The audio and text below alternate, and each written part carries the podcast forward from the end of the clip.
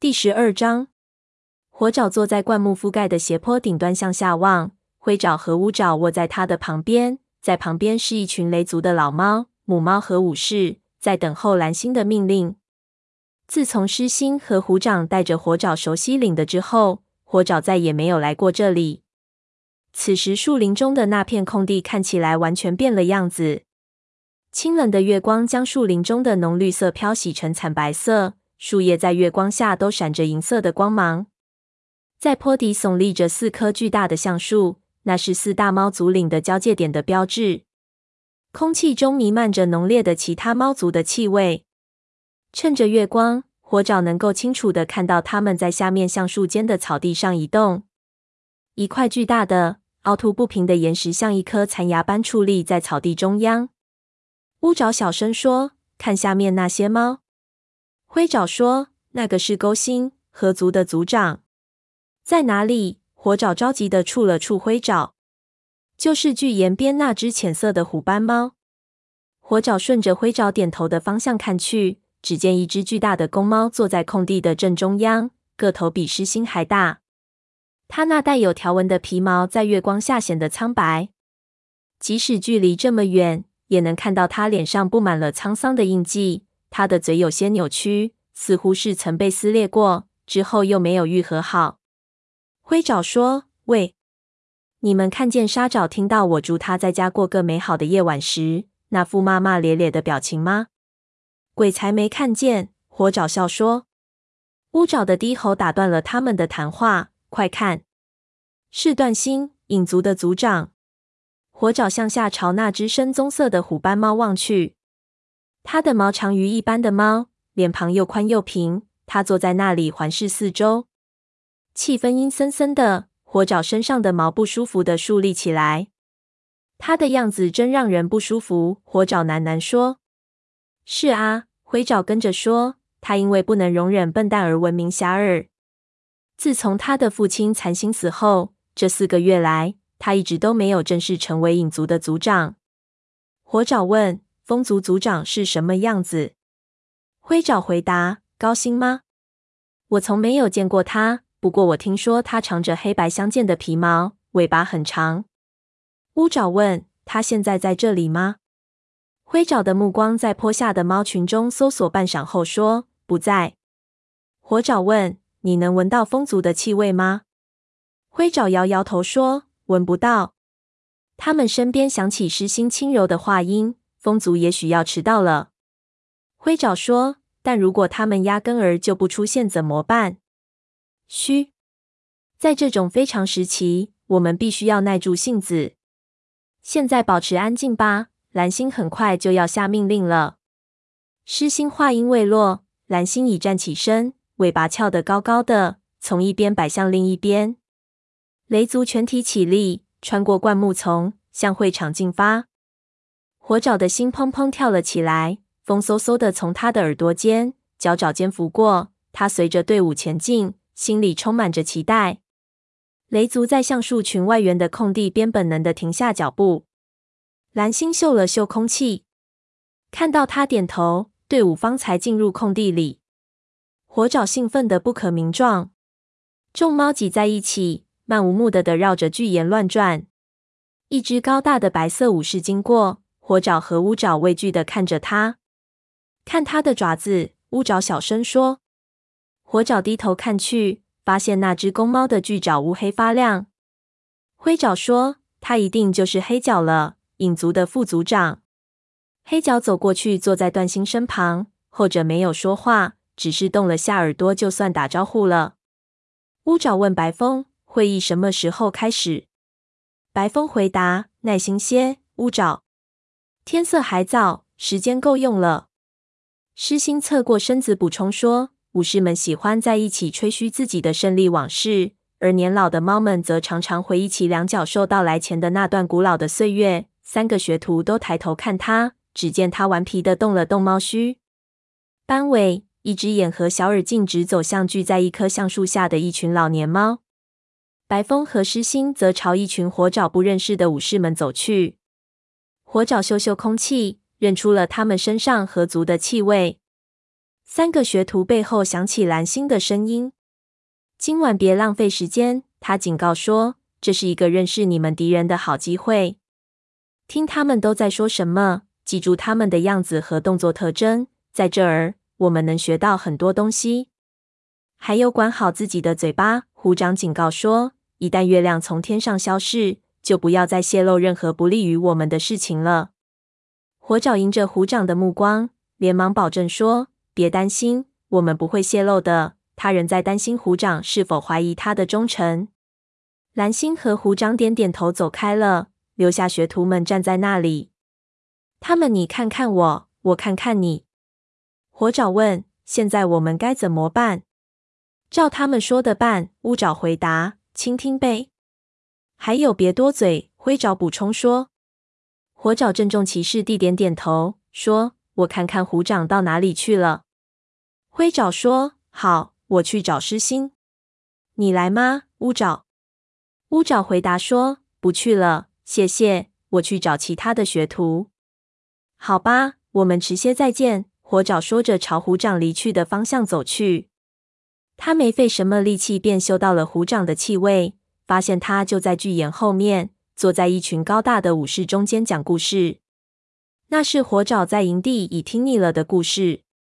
虎掌正在叙述他最近同河族捕猎队的那场遭遇战。三名武士向我围攻，但他们根本不是我的对手。其中两个被我撞翻在的后，第三名武士则像幼崽般哭爹喊娘的逃回森林里。这次虎掌没有提到他杀死向心为宏伟复仇的事。火爪心想，也许是他不想冒犯河族的武士吧。火爪礼貌地听完这个故事，但是有股熟悉的气味使他走神。一等虎掌说完话，火爪便转身离开，寻找那股幽香气味的来源。香气是从附近的一群猫中传出来的。灰爪就坐在那群猫里面，但火爪要找的不是它。灰爪对面是两只河族公猫，在这两只公猫中间，赫然坐着斑叶。火爪不好意思的看看它，坐到了灰爪的身边。他对灰爪说：“人没有风族的气味吗？”灰爪回答：“大会还没有开始，他们说不定还会来。看，那个是奔鼻，不出意外的话，他应该是影族新的巫医。”说着，他朝猫群中一只灰白相间的小猫点了点头。那只猫的鼻子下面淌着鼻涕，鼻子周围的鼻涕都已经干结成一圈硬壳了。我知道它为什么叫奔鼻了。火爪恍然大悟，灰爪笑出了声：“没错。”我真不明白影族为什么会让他当巫医，他连自己的感冒都治不了。奔鼻正在给大家讲解一种过去曾用来治疗幼崽感冒的草药。自从两脚兽来到这里，就在地上铺满了坚硬的泥块，到处栽些奇怪的花。他故意提高嗓门而抱怨说：“这种草药已经绝种了，幼崽们在寒冷的天气里只能无助的死去。”奔鼻周围的猫群中发出愤愤不平的吼声。一只黑色的河族母猫说：“在巨猫族时代，这种事永远都不会发生。”一只银白色的虎斑猫说：“是呀，那些巨猫们将杀死任何胆敢踏入他们领地的两脚兽。如果虎族仍然在这片森林里，两脚兽们绝对不敢把他们的房子盖在我们的土地上。”接着，火爪听见斑叶银铃般的声音：“如果虎族人在这片森林里出没，我们也没有立足之地了。”虎族是什么呀？一个小小的声音问。火爪这才注意到身边坐着一个其他族的幼小的虎斑猫学徒。灰爪平静的解释说：“虎族就是曾出没于这片森林的一只巨猫族。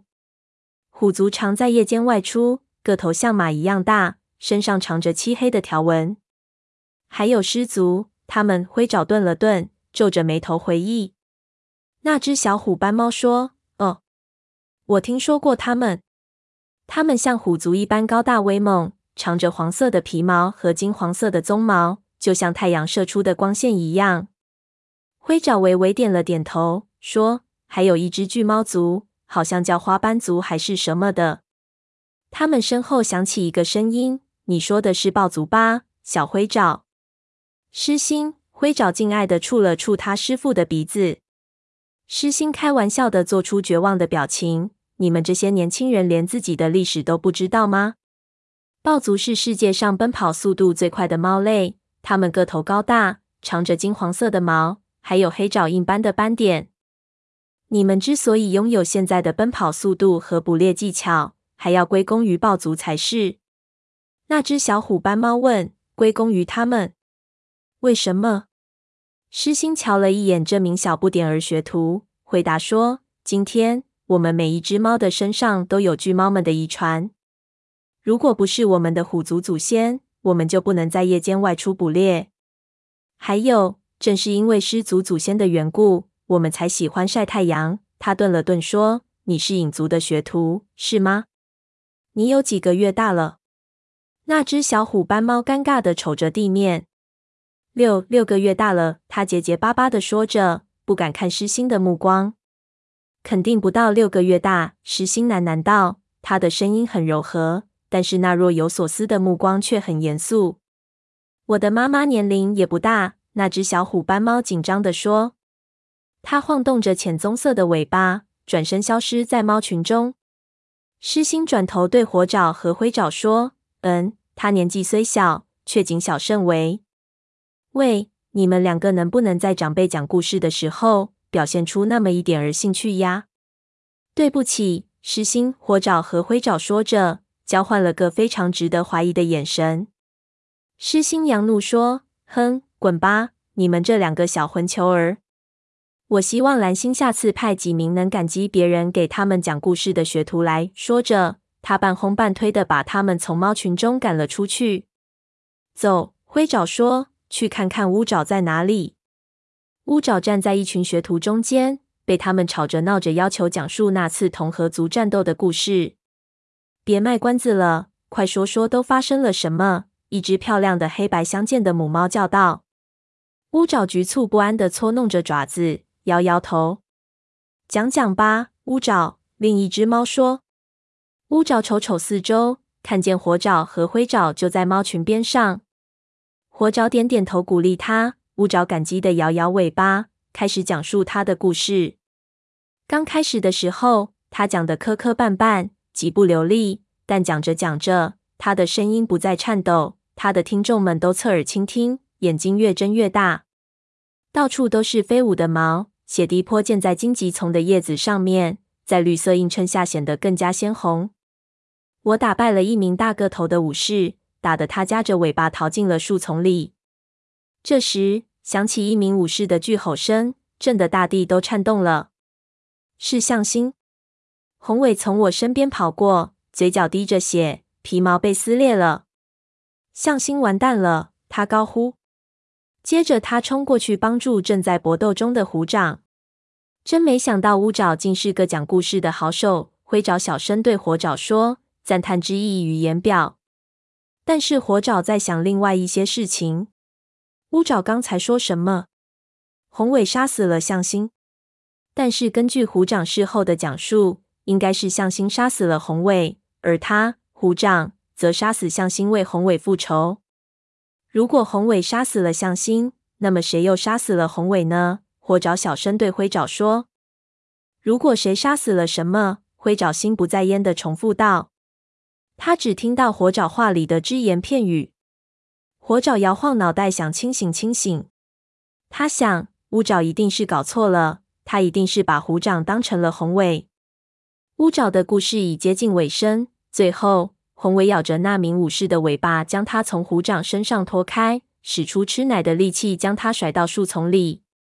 火爪发现一个身影移动过来，他抬眼望去，看见虎掌就站在不远处，冷冷的看着乌爪。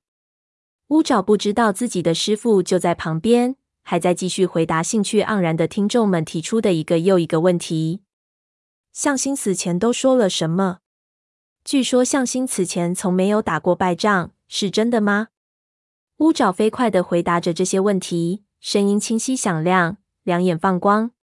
火爪又回头看了看虎掌，看到虎掌脸上的表情阴森可怕，继而又怒容满面。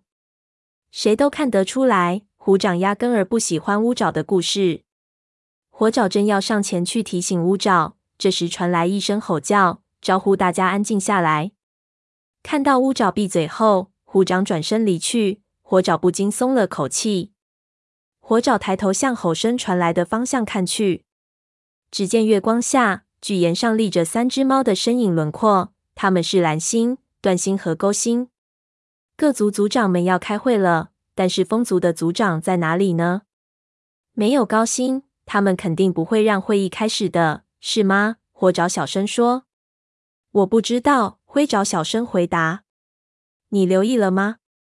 风族的猫一个都没有来。”火爪身边的一名河族学徒小声说：“火爪猜想，类似这样的谈话一定到处都有。”其他的猫都聚集在巨岩下，猫群里发出一阵嗡嗡的议论声。一个声音高叫：“我们还不能开始会议。风族的猫在哪里？我们必须等四大猫族都到齐了才能开会。”巨岩上，蓝星走上前，在月光映射下，他身上灰色的毛几乎变成了白色。各位，欢迎到来。他的声音十分清亮。风族确实没有来参加大会，不过段星对此有话要说。段星步履轻盈地走到蓝星身边，他俯视着群猫，橘红色的双眼像火一样。然后他深吸口气说：“朋友们，今晚。”我来告诉大家，我们影族现在需要什么。但是巨岩下响起不耐烦的嘘声，打断了他。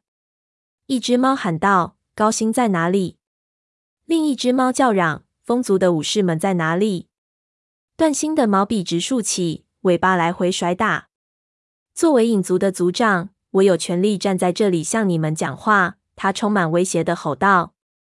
猫群里立刻鸦雀无声。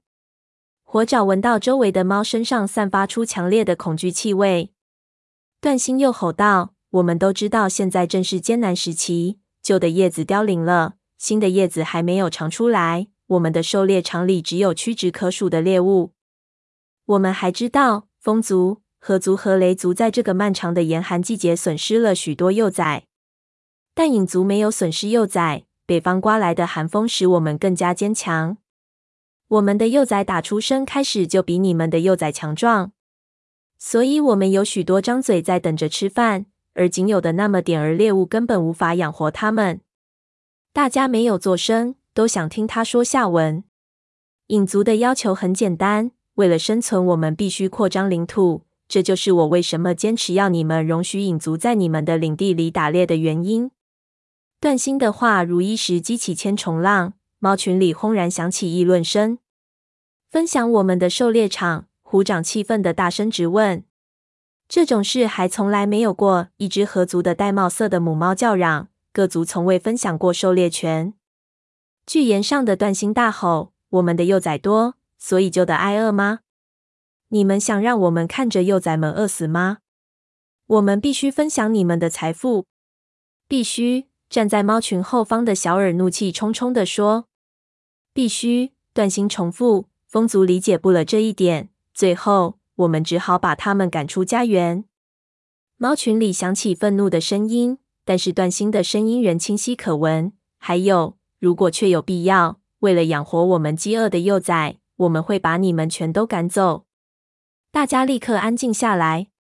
在空地的另一边，火爪听到一名学徒刚要开口，就被一只老猫呵斥住。看到每只猫都在专心听他讲话，段星满意的继续说：“每一年，两角兽们都在掠夺我们的领地。如果大家想要生存下去，至少得有一族保持强大。当你们挣扎在生存边缘的时候，影族却越来越兴旺。终有一天，你们会需要我们的保护。你怀疑我们的力量吗？”虎掌狠狠的说。他虎视眈眈的盯着段星。双肩蓄满了爆发力。我现在不需要你们立刻回答。断星不理会虎掌的挑战，继续说：“你们回去好好想想吧。但你们必须牢记，要么分享你们的猎物，要么被赶出家园，流浪在外，饿死在荒野。”武士们、老猫们，还有学徒们，你看看我，我看看你，都不敢相信眼前发生的事情。这一刻就如同一年般漫长。勾心走上前，看着全体河族猫，镇静地说：“我已经同意影族在我们领地所在的河段中打猎了。听了族长的话，河族的猫脸上都露出又怒又怕的神情。一只亮银色的虎斑猫高声叫道：“我们还没有商量呢。我认为这个决定对我们河族最有利，对所有的族群也最有利。”沟心奴言必犀地解释说：“反正我们河里的鱼也吃不完，没有必要为此打个头破血流的。”雷族怎么说？小尔喝道：“蓝星，你也同意这种无理至极的要求吗？”蓝星看着小尔，丝毫没有退却。森林大会之后，我们要进行全族的讨论。在此之前，我不会做出任何决定。哼，这才像话！灰爪贴在火爪的耳边小声说：“我们要让他们看看，我们可不像河族那样软弱可欺。”看到勾心俯首称臣，段星越发盛气凌人。他继续说：“我还有一个消息告诉大家，这个消息关乎你们幼崽的安全。”一只影族的猫背叛了武士守则，沦落为无赖。我们把它驱逐出营地，可现在我们不知道它在哪里。它是一只外貌邋遢的老猫，但是小心它的牙齿像虎族一样狠毒。火爪一下子紧张起来。段星说的是黄牙吗？他竖起双耳，急切地想听下文。它很危险，我警告你们，在它没有被捉住并杀死之前。看管好你们的幼崽。雷族里响起不安的嘘声。很显然，大家都想到了黄牙。那只胆大包天的母猫，即使寄人篱下，也不愿受半点儿委屈。要煽起对它的仇视，简直不费吹灰之力。即使煽动者是段星这种可憎的敌人。影族的武士们开始从猫群中撤出。段星从巨岩上一跃而下，影族武士们立刻围上前。众星捧月般护送着他离开四棵树，返回营地。影族里其余的猫则紧紧跟随在后，其中就包括和狮心谈话的那只小不点儿虎斑猫。但是在影族其他学徒们的衬托下，那只小虎斑猫却不再显得幼小了。那些学徒们看起来都个头矮小，面黄肌瘦，和那些羽翼已丰的学徒们相比，他们顶多只有三到四个月大。对于发生的这些事，你怎么看？灰爪小声问。火爪尚未回答，乌爪便跳了过来。现在又会发生什么鬼事啊？他抱怨着，身上的毛警惕地竖起，眼睛比任何时候睁的都大。火爪没有回答他。雷族的老年猫们聚集在附近，他急于听听他们的谈论。